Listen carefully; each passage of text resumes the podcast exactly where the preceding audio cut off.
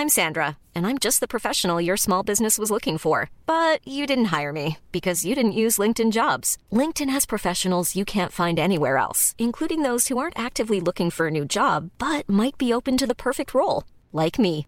In a given month, over 70% of LinkedIn users don't visit other leading job sites. So if you're not looking on LinkedIn, you'll miss out on great candidates like Sandra. Start hiring professionals like a professional. Post your free job on linkedin.com/people today.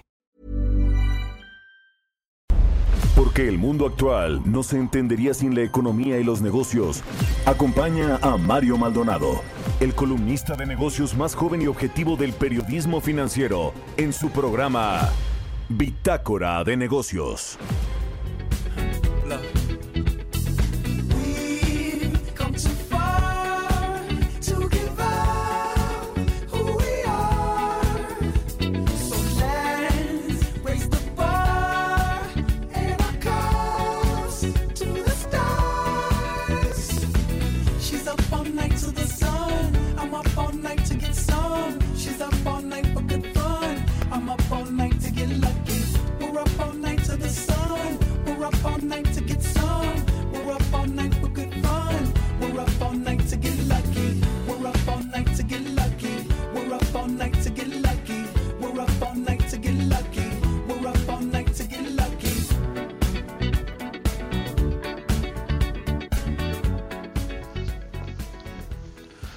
¿Qué tal? ¿Cómo están? Muy buenos días. Bienvenidos a Bitácora de Negocios. Yo soy Mario Maldonado. Me da muchísimo gusto saludarlos en este viernes 26 de febrero del 2021. Saludo con mucho gusto a quienes nos escuchan a través de la 98.5 de FM aquí en la Ciudad de México, en Guadalajara, Jalisco por la 100.3 de FM y en Monterrey, Nuevo León por la 90.1 de FM, también a quienes nos siguen a través de la página heraldodemexico.com.mx.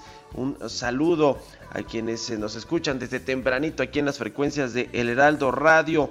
Vamos a hablar pues de muchas cosas importantes que tienen que ver con el mundo de los negocios, la economía, las finanzas, la política, pero primero un poco de música, como siempre, arrancamos el programa con eh, algo de música. Esta canción que estamos escuchando es de Daft Punk y Pharrell Williams. Se llama Get Lucky. Fue lanzada mundialmente el 19 de abril del 2013. Y esta semana estuvimos escuchando artistas que se han presentado en este festival de música electrónica llamado EDC que se llevará a cabo del 3 al 5 de septiembre en el Autódromo Hermanos Rodríguez aquí en la Ciudad de México.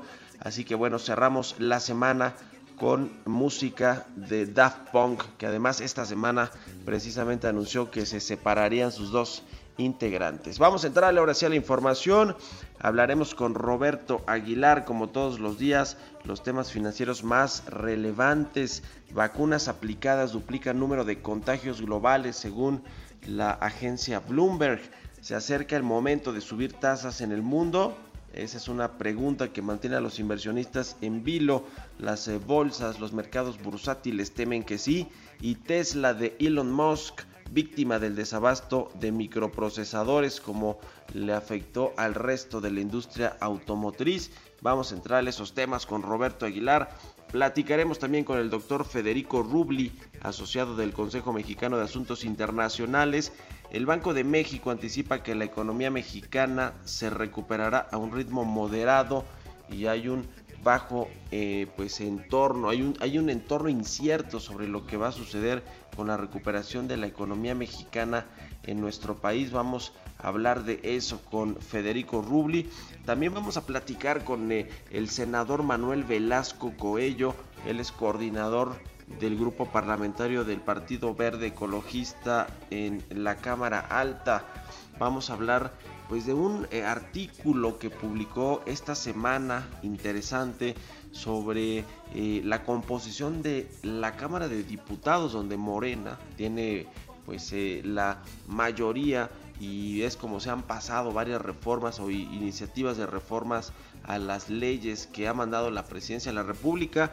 Pero vienen las elecciones del próximo 6 de febrero y podría cambiar esta composición de la Cámara de Diputados. En, en, su artículo, el senador Manuel Velasco decía pues que no hay que confiarse, Morena no debería confiarse de que mantendrá la mayoría en el Senado. Vamos a entrar en ese tema también que es de la primera importancia para el país, pero sobre todo para el presidente López Obrador mantener la mayoría en el Congreso de eh, pues en, en, el Congreso Federal, pero sobre todo en la Cámara de Diputados. Vamos a platicar también con Jimena Tolama, la editora en jefe del CIO.com, la precarización del empleo entre retos de plataformas digitales del trabajo, según la OIT, la Organización Internacional del Trabajo. Hablaremos de esto con Jimena Tolama en su sección de innovación. Muchos otros temas le vamos a platicar hoy aquí en Bitácora de Negocios, así que quédense con nosotros. Es viernes, son las 6 con 7 de la mañana, tiempo del centro de México, y arrancamos este día con el resumen de las noticias más importantes con Jesús Espinosa.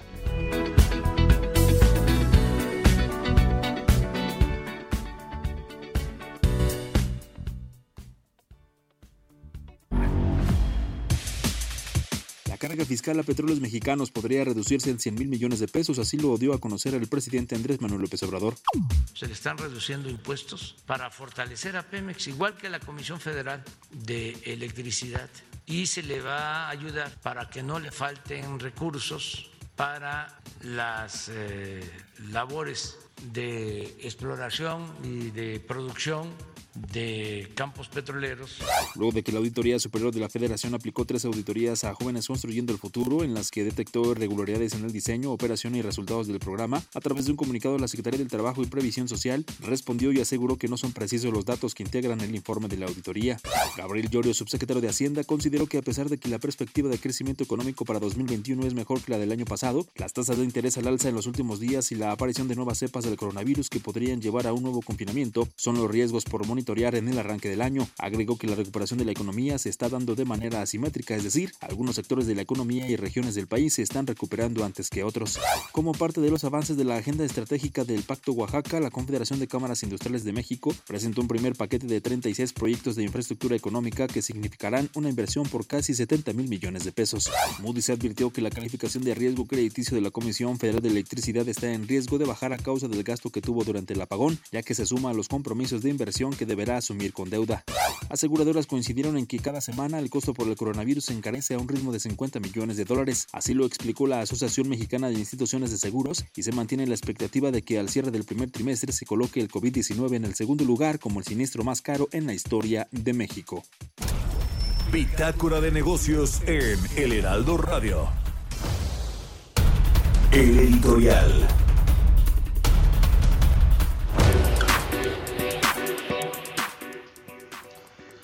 Bueno, pues en medio de lo que está sucediendo en el país con el tema de la vacunación, la eh, crisis del coronavirus que sigue afectando fuerte a México en el tema económico, en el tema sanitario de salud, por supuesto, pues hay parecer, al parecer una, eh, pues una batalla entre los propios empresarios, la iniciativa privada con respecto a lo que sucede en términos de políticas públicas, la inversión privada que es uno de los indicadores más relevantes en México con respecto pues a la salud de la economía mexicana, pero también de la confianza de los inversionistas en el país. Bueno, en este contexto, el martes pasado, Carlos Slim, el principal empresario de México, el hombre más eh, rico, acaudalado de nuestro país, eh, eh, saliendo de una reunión con el presidente argentino Alberto Fernández, pues le preguntaron sobre pues, las condiciones económicas en México,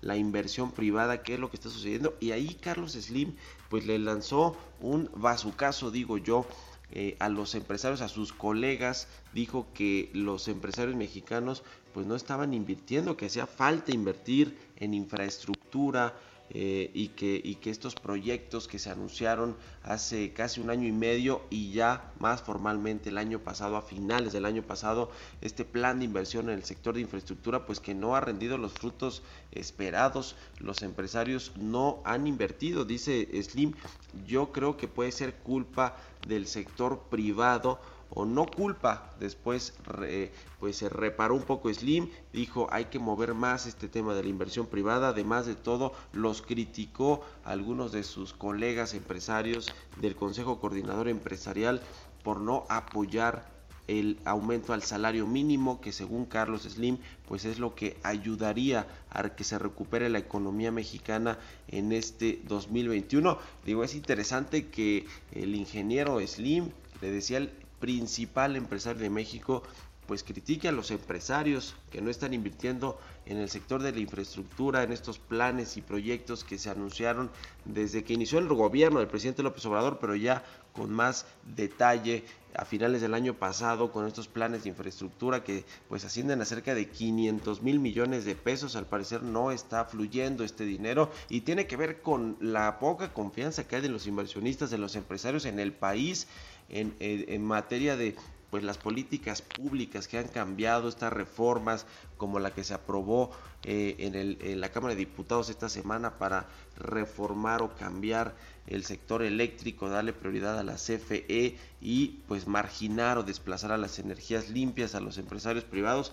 Esto pues sí está pesando en el ánimo de los inversionistas, se refleja en indicadores como la inversión extranjera que cayó de forma importante en el 2020, la inversión fija bruta, la confianza empresarial en México sí está pegando, pero interesante que Carlos Slim pues se llame a los empresarios a invertir, a hacer su trabajo, a recuperar la economía mexicana en medio de esta crisis tremenda que vivimos por el coronavirus. Así que, eh, pues yo digo, el mundo al revés, escribo eso yo hoy en mi columna del Universal, Carlos Slim, pues diciéndole a los empresarios, a sus colegas, que se pongan las pilas, que inviertan, porque si no, pues no va a haber recuperación económica en México, o por lo menos no al ritmo que se prevé para salir de esta crisis económica. ¿Usted qué opina? Escríbame a mi cuenta de Twitter, arro- arroba Mario Mal, o a la cuenta arroba Heraldo de México. Son las 6 de la mañana con 13 minutos. Vámonos con los mercados.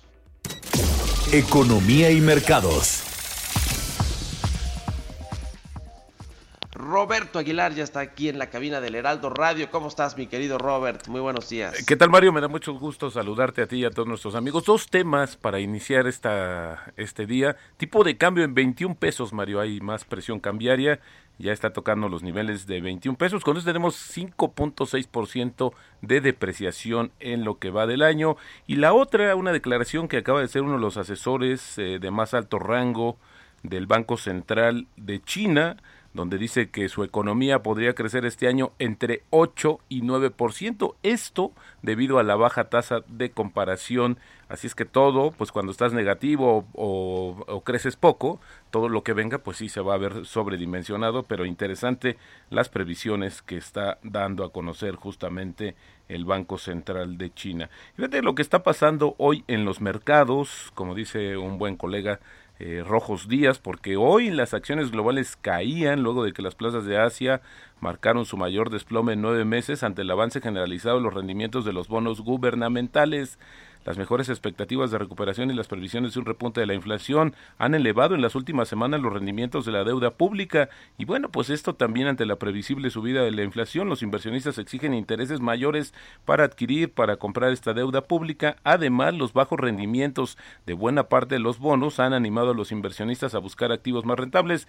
La salida de dinero rumbo a la renta variable ha reducido el valor de los bonos y ha elevado su rentabilidad. Interesante porque fíjate que hoy o bueno, se eh, sigue eh, incrementando esta tendencia, esta teoría, este esta escenario que se está viviendo sobre la lo que podría llegar a su fin, justamente eh, pues el incremento en los mercados financieros, en los mercados bursátiles específicamente ante este incremento de los rendimientos de los bonos, es decir, la renta fija. Pero fíjate que acaba de dar a conocer también una encuesta justamente la agencia Reuters, donde dice que la racha alcista de las acciones globales, impulsada por el bajo costo del dinero y expectativas de deflación, continuará por al menos seis meses más.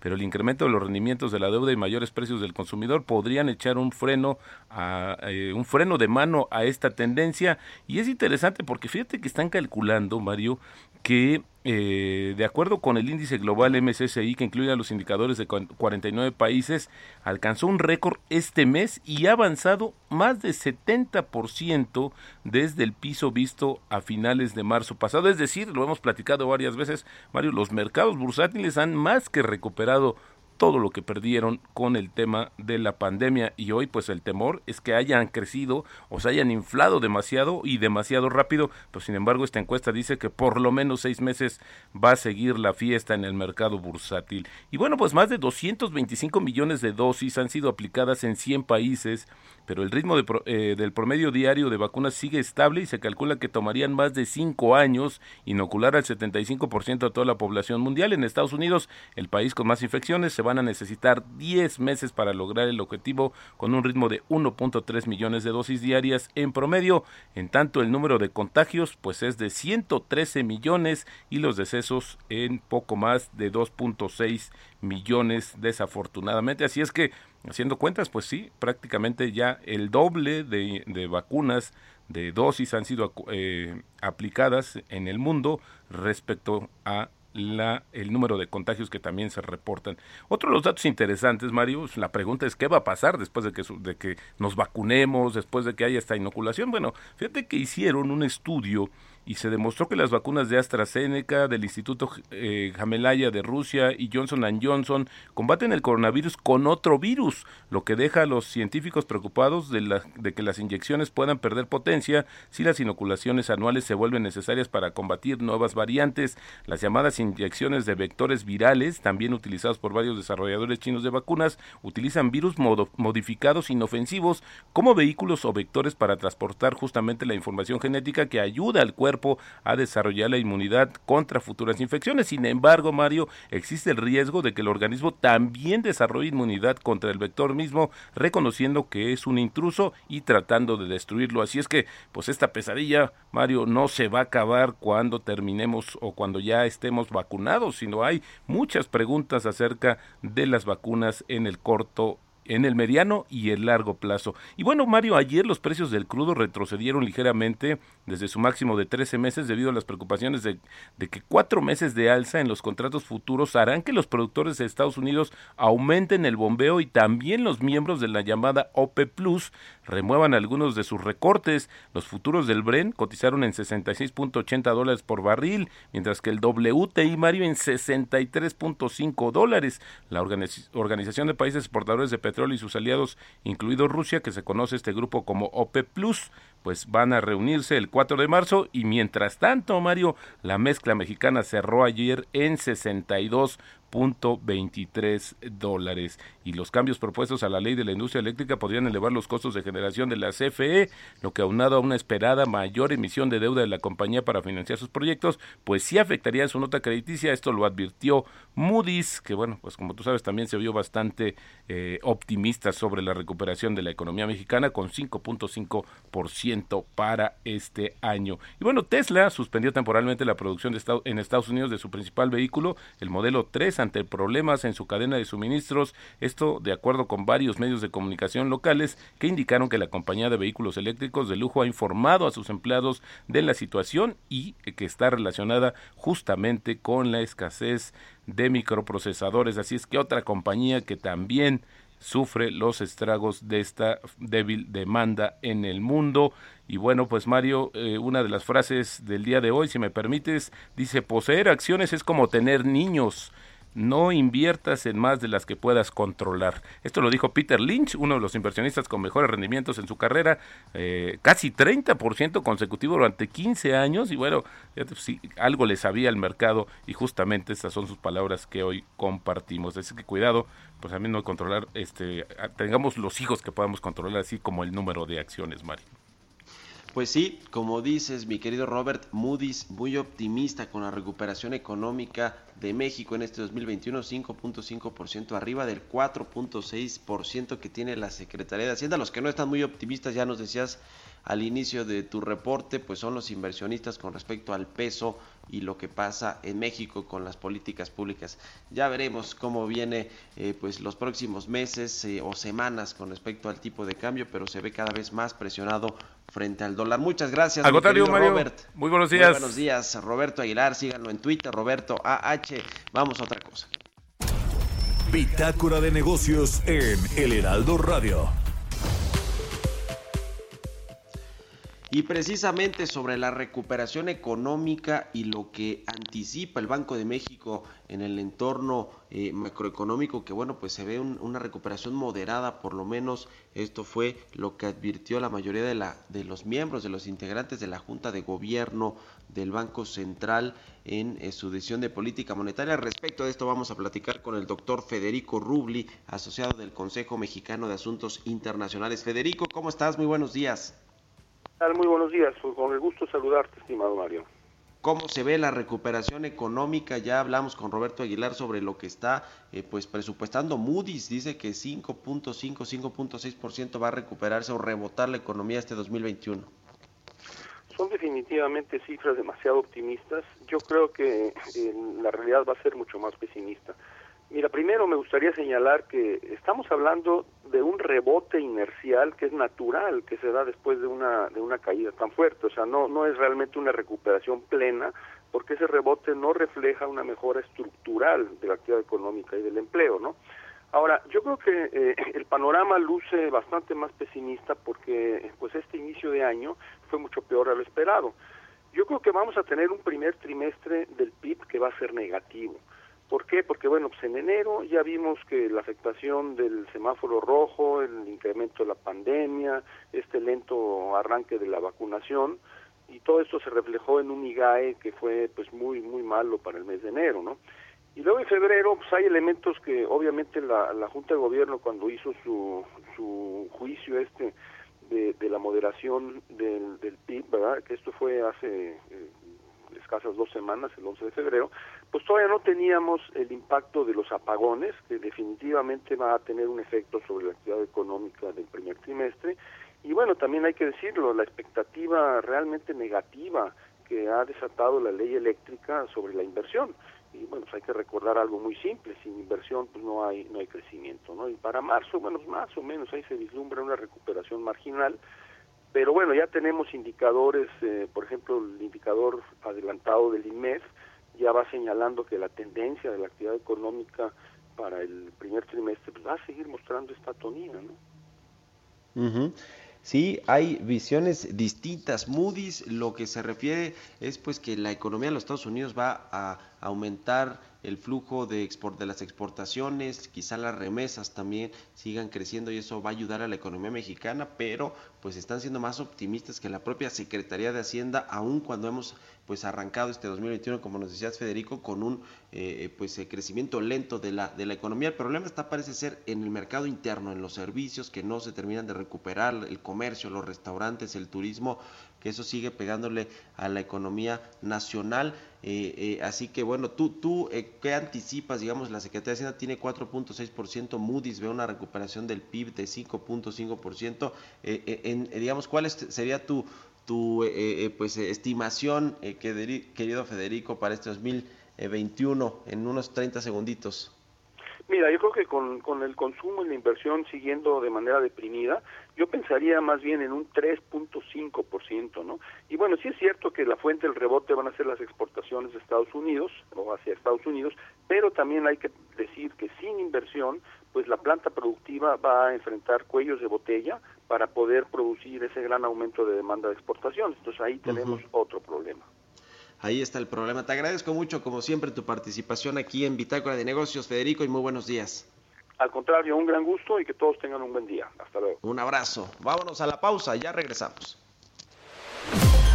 Continuamos en un momento con la información más relevante del mundo financiero en Bitácora de Negocios con Mario Maldonado.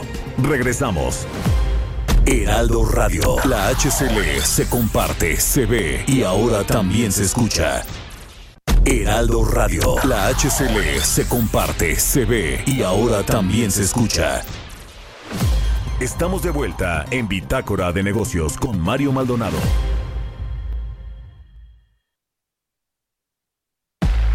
Entrevista.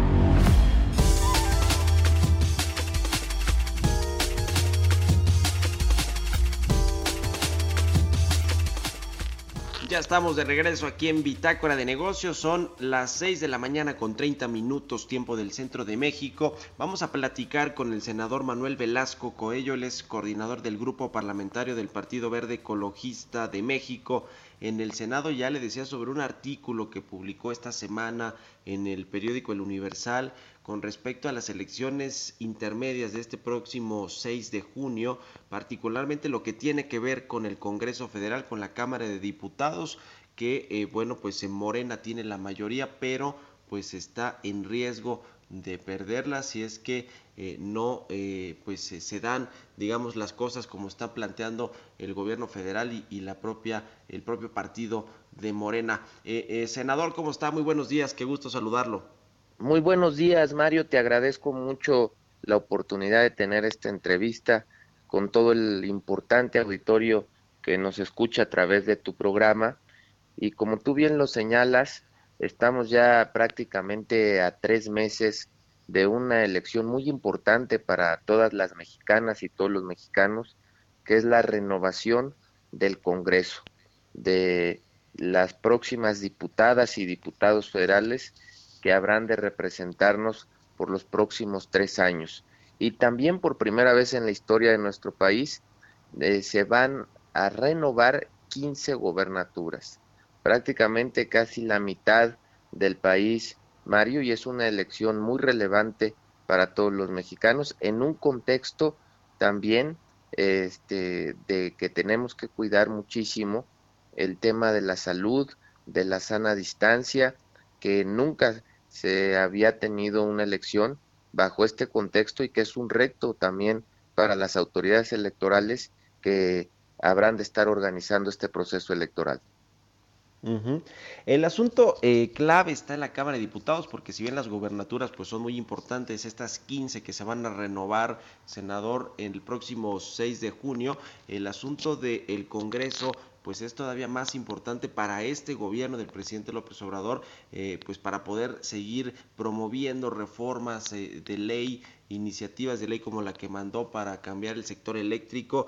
Eh, eh, ¿Cómo está actualmente compuesta la Cámara de Diputados en términos de la mayoría que tiene eh, Morena y cómo podrían cambiar las cosas? El artículo que publicaba senador este esta semana en el Universal pues decía que Morena sin el presidente López Obrador en la boleta de las elecciones, pues podría venir a la baja. Es un riesgo de que pueda, digamos, perder eh, parte de la Cámara de Diputados. ¿Cu- ¿Cuáles son, digamos, lo, lo- lo que hay detrás, digamos, de este, de este planteamiento, senador? Sí, el, el día martes, Mario, en el periódico Universal, publicamos un artículo eh, de análisis eh, sobre la fuerza que tiene el licenciado Andrés Manuel López Obrador eh, en los procesos electorales, principalmente lo vimos reflejado en el 2018, donde sacó prácticamente el 53% de los votos, y hoy en día, si bien Morena en las diferentes encuestas que se han publicado está liderando las preferencias electorales rumbo a la elección de junio con 35%. Sin embargo, vemos que hay una diferencia grande entre lo que sacó el licenciado Andrés Manuel en el 2018 y también con la aprobación que tiene el presidente de la República que ronda el 60% también en las diferentes encuestadoras. Y lo que vemos es de que Morena por sí mismo no ha logrado tener un crecimiento adicional, sino que está muy por debajo de la aprobación presidencial y que con la selección de candidatos que ha tenido en, la- en las entidades federativas, ha tenido un ajuste también a la baja, lo que podría poner en riesgo que la mayoría que hoy tiene en San Lázaro la pudiera perder en junio y- y son datos también muy duros, no solamente de encuestas, Mario. Si tú analizas las elecciones que han habido después del 2018, donde ya no ha estado el licenciado Andrés Manuel en la boleta, ha habido un ajuste a la baja.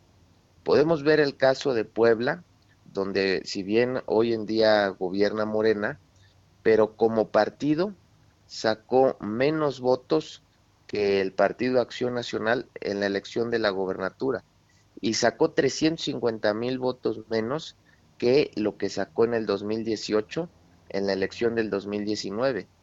Y podemos ver el mismo ejemplo de Hidalgo, donde solamente Morena ganó el año pasado seis ayuntamientos de 84 que estuvieron en juego, cuando en Ujú. el 2018 ganaron prácticamente todos los to- todas las diputaciones federales y el licenciado Andrés Manuel no perdió una casilla en Hidalgo en el 2018. Y así podemos poner muchos ejemplos como Durango, como Aguascalientes, como Coahuila, donde se puede ver el porcentaje de votación que tuvieron en el 2018 y lo que se- en, la- donde ha habido elección en el 2019 y el 2020 ha, ha venido a la baja. Yo creo que va a haber una competencia palmo a palmo para el tema del Congreso y lo que va a ser determinante, la gente se fija mucho en las personas, se fija mucho en los candidatos, Mario. Y vas, y vas a, y, los números se van a mover hacia arriba o hacia abajo dependiendo los perfiles de los candidatos que postulen los partidos políticos, si son candidatos populares que tengan representatividad este, con la ciudadanía, liderazgo, y van a moverse los números. Podemos ver, por ponerte un ejemplo, el caso de la alcaldía de Monterrey. Como marca, el partido Movimiento Ciudadano aparece en cuarto lugar en las encuestas en, en Monterrey. Pero cuando va el, el candidato Colosio, se va a primer lugar en las encuestas en la alcaldía de Monterrey. Por Sí. eso es, es muy relevante el- los candidatos y los candidatos van a mover los números hacia arriba o hacia abajo. Y de eso va a depender que Morena mantenga o no mantenga la mayoría en el Congreso. Ya que, ya que en el 2018, aunque llevaran candidatos que no tuvieran un gran liderazgo, el liderazgo del licenciado Andrés Manuel, al ir el mismo día con ellos en la boleta, los arrastró a tener este un triunfo en la mayoría de las entidades. Senador, este tema de la mayoría simple, la mayoría calificada, ¿cómo se lo explicamos al auditorio? Digamos, la importancia que tiene que Morena conserve la mayoría en la Cámara de Diputados para que puedan pues aprobarse, pasar varias de las iniciativas que se promueven desde el Ejecutivo Federal. ¿Cómo está este asunto? ¿Cuál es la composición que tiene actualmente la Cámara Baja y digamos el riesgo eh, potencial de que en estas próximas elecciones del 6 de junio pues pudiera perder eh, la mayoría eh, simple o calificada, que es eh, lo que quiero que nos explique el auditorio eh, para, ver, para es- el, es el del- próximo año? es de, es de la mayor relevancia, Mario, de la mayor relevancia. Eh, en, los órganos de gobierno que tiene la Cámara de Diputados, los tres años de esta legislatura, del 2018 al 2021, eh, el partido de Morena ha presidido la Junta de Coordinación en, en la Cámara de Diputados y tuvo un año la presidencia de la mesa directiva. Al no tener ellos, si no logran la mayoría eh, que, actualmente tienen, no, no tendrían derecho a tener los tres años la Junta de Coordinación. Y otro tema que es muy relevante, ah, en, el, mes de septiembre se habrá de empezar a analizar el presupuesto que el gobierno habrá de ejercer en el 2022 y será precisamente esta nueva legislatura la que va a definir la aprobación de ese presupuesto. Y si Morena no tiene este, mayoría en la Cámara, pues podría el presupuesto tener modificaciones de acuerdo a lo que plantee el, el Ejecutivo Federal pues, en torno a las obras que, que han venido desarrollando, en torno a los programas sociales y por supuesto también en torno a las reformas. Eh, mencionabas ahorita el tema de la reforma eh, eléctrica, Al sector eléctrico. que, ya se aprobó en la Cámara de Diputados y que va a la Cámara de Senadores, eh, y muchas otras reformas, eh, la reforma educativa, etcétera, etcétera, que no, que, que podrían haber incluso contrarreformas a las reformas ya aprobadas e impulsadas eh, por el presidente de la República. En de no tenerse esta mayoría. Sí, sí, correcto. Es importantísimo para el presidente y así lo ha transmitido a sus cercanos eh, y, por supuesto ahí al partido Morena, a- al representante del, del- de los representantes del partido Morena, que es, pues es importante que se mantenga esta mayoría en el Congreso, en la Cámara Baja, para poder pasar estas iniciativas. En el tema de las gubernaturas, eh, senador, eh, usted que, que fue pues el gobernador de, de Chiapas y que conoce también cómo se, se maneja la política electoral eh, pues en los estados a nivel local, ¿cómo se ve el panorama para Morena en este, eh, en este próximo 6 de junio, las elecciones? De estas 15, ¿cuáles eh, las encuestas pues lo- los mantienen arriba, cuáles no, etcétera? Mira, nosotros vemos, eh, Mario, que hace seis meses y las encuestas que se publicaron, Morena ganaba las 15 gobernaturas hace seis meses. Hoy vemos que hay un ajuste y que en estados como Querétaro vemos que el candidato Mauricio Curi va consolidando su ventaja y en el y en estados como Chihuahua la candidata Maru va despuntando ya arriba en la encuesta. Y vemos otros estados que se han venido generando un ajuste y va a haber una competencia palmo a palmo. Podemos hablar de estados como Baja California Sur, estados como Sinaloa, estados como Sonora, eh, estado, perdón, como Sonora, estado como, como Nuevo León, eh, estado como Campeche, o, incluso estados donde Morena iba con una amplia ventaja. Eh, hace unos meses en Michoacán, Morena ganaba incluso 3 a 1 en las preferencias electorales y hoy en día Morena va arriba en Michoacán, pero con una diferencia solamente de un dígito. O estados como Guerrero, donde hace dos meses Morena iba 40 puntos arriba en Guerrero y hoy va 12 puntos arriba en Guerrero. Sigue siendo amplia esa diferencia, pero van a ser las campañas las que van a definir el resultado electoral en esta elección, porque vemos que hay elecciones que iban muy holgadas, muy arriba, por arriba de dos dígitos o más, y que hoy en día hay un ajuste y hay una verdadera competencia donde van a ser, va, las, campañas van a ser determinantes para quienes obtengan ese triunfo. Todos hemos sido testigos de muchas elecciones donde las preferencias electorales se modifican drásticamente de acuerdo al que haga una mejor campaña.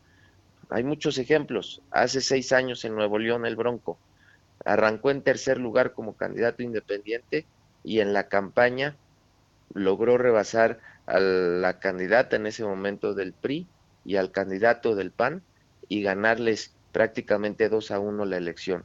Hay muchísimos ejemplos de cómo en las campañas y quienes hagan mejor, eh, mayor cercanía y mejor campaña que los ciudadanos así lo vean, son los que van a obtener el triunfo. Pues muy interesante este artículo eh, que publicaste, senador em, eh, Manuel Velasco, ahí está en el Universal y lo compartimos ya en las redes sociales. Vamos a ver qué sucede el próximo 6 de junio en estas elecciones intermedias y lo platicamos más adelante si le parece, senador. Muchas gracias por haber tomado la llamada aquí en Bitácora de Negocios y muy buenos días. Muchas gracias a usted, Mario, y un saludo a Una- todo tu auditorio. Un abrazo, que estés muy bien. El senador Manuel Velasco Coello, coordinador del grupo parlamentario del Partido Verde Ecologista de México en el Senado, pues interesante lo que viene y pues muy importante para el país en términos de eh, pues eh, las gubernaturas que se van a renovar este próximo 6 de junio y también pues el Congreso mexicano, la Cámara Baja que también está pues eh, en vilo. Vamos a otra cosa, son las 6 de la mañana con 44, casi 45 minutos. Historias empresariales.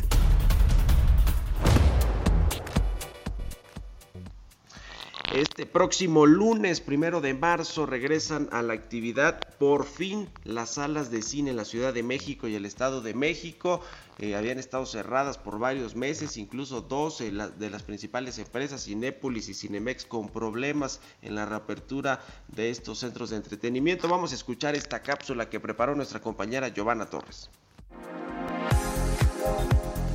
La espera para la industria cinematográfica terminó y es que este lunes primero de marzo, salas de la Ciudad de México y Estado de México volverán a proyectar películas en sus complejos, luego de casi tres meses que permanecieron cerradas debido a la pandemia. Así lo informó este jueves Tabata Vilar Villa, directora de la Cámara Nacional de la Industria Cinematográfica. Detalló que las autoridades de estas dos entidades del país dieron luz verde a las cadenas de cine para la reapertura. Cabe señalar que de momento solo Cinépolis y cadenas independientes serán las que reabran sus instalaciones, ya que Cinemex ha decidido esperar hasta mayo o junio. Para esta reapertura, la asistencia a las salas continuará siendo del 30%, tal como se hizo el año pasado de agosto a diciembre. La directora de la Cámara Nacional de la Industria Cinematográfica también explicó que ha estado en constante comunicación con las autoridades locales para que vean que las características de los cines son distintas a otros como restaurantes. Agregó que si uno piensa en cines, se ve como un lugar cerrado, pero tienen altura en los techos, hay cambio de aire, no hay interacción entre la gente, ven hacia el frente, concluyendo que ha habido varios estudios en el mundo donde se establece que en los cines no hay contagios. Para Bitácora de Negocios, Giovanna Torres. Innovación. Y bueno, como todos los viernes aquí en Bitácora de Negocios ya está Jimena Tolama, la editora en jefe del CIO.com, con su sección Innovación. ¿Cómo estás, querida Jime? Muy buenos días. Hola Mario, ¿cómo estás? Un gusto saludarte como siempre, ya viernes nuevamente, pero hoy quiero platicar contigo y con la audiencia lo que hay detrás de las plataformas digitales mediante las cuales ahora nos movemos o recibimos nuestros pedidos o, alimentos. Y con esto me refiero a las personas, hombres y mujeres, que trabajan a través de estas, todas aquellas que están detrás. Y me refiero por supuesto a los que lo hacen indirectamente, porque cuando se trata de estas empresas como Uber o Rappi, hay dos tipos de trabajadores. Los que trabajan para las compañías, que están contratados directamente y hay una relación laboral formal, los que hacen funcionar a la plataforma desde sus entrañas, vaya, y los que trabajan a través de ella, que serían los conductores, los repartidores, etcétera, que no tienen una relación contractual directa. En ellos me voy a concentrar. Yo creo que, y quienes nos escuchan no me dejarán mentir, todos ya a estas alturas hemos tenido una breve o larga conversación con aquel amable conductor que nos lleva de un lugar a otro en un coche. Y según la conversación, hay varios factores que nos hacen ver que son personas muy bien preparadas, académicamente hablando, o que bien hacen esto de manejar un coche como su principal fuente de ingresos, hasta encontrar un trabajo mejor remunerado. Eso es lo que nos han llegado a contar. ¿A qué voy con todo esto? Resulta que este es uno de varios patrones que encontró la Organización Internacional del Trabajo y que se repiten en muchos países donde operan estas plataformas. Así es el perfil de estas personas que ahí eh, eh, trabajan a través de ellas. Esta semana publicaron un estudio que analiza las características de estos trabajadores, pero también las dificultades que enfrentan y que son una constante en materia laboral y económica en México y el mundo. Son observaciones que las empresas dueñas de estas plataformas aún no muestran una acción clara sobre cómo resolverlo con los gobiernos y los legisladores, sobre todo ahora que estamos entrando a un periodo en el que la economía digital está liderando las tendencias de consumo para absolutamente todo. Pero en el tema laboral, la verdad es que está en pañales todavía esta industria. Un dato para mostrarlo, el número de plataformas aumentó de 142 en 2010, hace 10 años, a casi 800 en 2020. Específicamente, las de transporte y delivery se multiplicaron casi por 10. Estas empresas, Mario, no divulgan los datos de cuántas personas se ocupan a través de ellas, como son los conductores, repartidores. Son muy celosas con esa información, pero sí se estima que la proporción de la población adulta en el mundo que ha participado en ellas o obtenido ingresos a través de ellas alcanza hasta el 22%. De ahí la, la relevancia.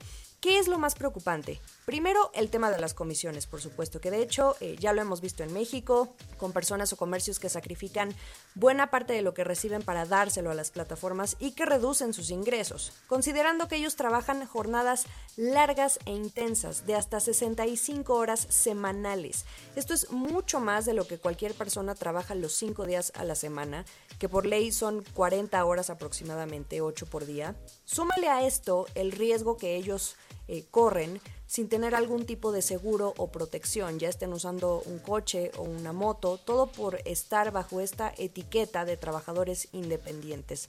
Otro dato que se me hizo muy curioso es que ellos al final sí tienen un jefe y no hay forma de dialogar con este. El jefe es el algoritmo porque es el que te limita o amplía la capacidad para operar según tu puntuación o la obligación que ellos tienen de picar el botón de aceptar y rechazar lo menos posible porque si no les reducen visibilidad con los clientes y con quién se quejan pues no pueden porque firman contratos unilaterales en los que la empresa tiene la última palabra. Aquí evidentemente Solo estoy comentando una cara de la moneda, por supuesto, que son todas estas carencias a nivel laboral que viven quienes mueven a estas plataformas todos los días. Hay otros aspectos como eh, y qué hay de la seguridad de los usuarios, eh, o sea, quienes nos subimos a, estos coches o quienes eh, abrimos las puertas para que nos vengan a entregar la comida, etcétera. Está la cuestión de la protección de datos, pero esos son otros temas aparte. Aquí nos estamos centrando específicamente en, los, eh, en las personas que trabajan y desean obtener ingresos a través de estas plataformas.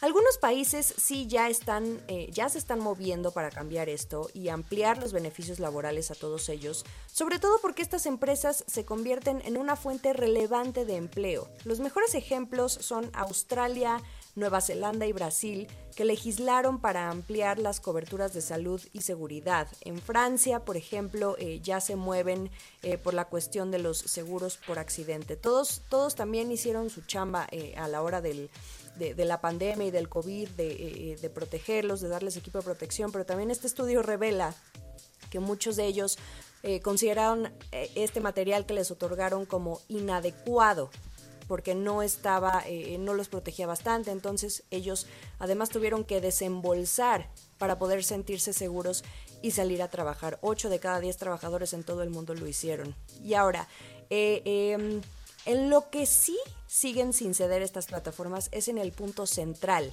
que es considerarlos empleados directos, salvo un país, Reino Unido y acaba de suceder con Uber en ese país. La semana pasada la Suprema Corte ya dictaminó que los conductores de Uber son trabajadores y no contratistas independientes, así que ya se sentó un precedente para que los demás países, además de los temas fiscales, comiencen a seguir estos pasos todo, por supuesto, para al final mejorar las condiciones de igualdad mediante estas empresas que trajeron innovación a la mesa, pero que no deben descuidar derechos fundamentales, Mario. En el CIO hemos hecho toda una cobertura amplia sobre este tema, así que si nos siguen en nuestras redes sociales, podemos seguir la conversación por allá. Muchas gracias a Jimena Tolama, editora en jefe del CIO.com, como todos los viernes con la sección Innovación ya casi nos despedimos. Eh, fíjese que le cuento dos notas rápidas. Eh, se anunció ayer una inversión en infraestructura, ahora que le platicaba yo de esta crítica que hacía Carlos Slim a los empresarios que no pues han invertido los recursos que se comprometieron en estos programas de infraestructura. Bueno, ayer en este llamado Pacto Oaxaca, que está integrado por nueve gobiernos estatales del sur sureste mexicano, se anunció una inversión de 36, entre casi 70 mil millones de pesos en 36 proyectos de infraestructura importantes, tiene que ver con los sectores de comunicaciones, transportes, turismo, agua y energía. Vamos a ver si se concretan o no estos, eh, estos proyectos, estas inversiones y ya estaremos eh, platicando aquí de cómo va este tema, pero interesante y le recomiendo rápidamente la portada del Heraldo de México y habla sobre este asunto de la Auditoría Superior de la Federación. Dice su titular David Colmenares que no va a renunciar, que las observaciones pues se, se, hicieron conforme a lo que se tenía que hacer y que si bien tienen que reparar en cosas como la del aeropuerto, pues lo van a hacer. Se la recomiendo, échale un ojo. Con esto nos despedimos y yo les agradezco mucho que nos hayan acompañado este viernes y toda la semana aquí en Bitácora de Negocios. Quédense en el Heraldo con Sergio Lupita. Nos escuchamos el lunes. Muy buenos días.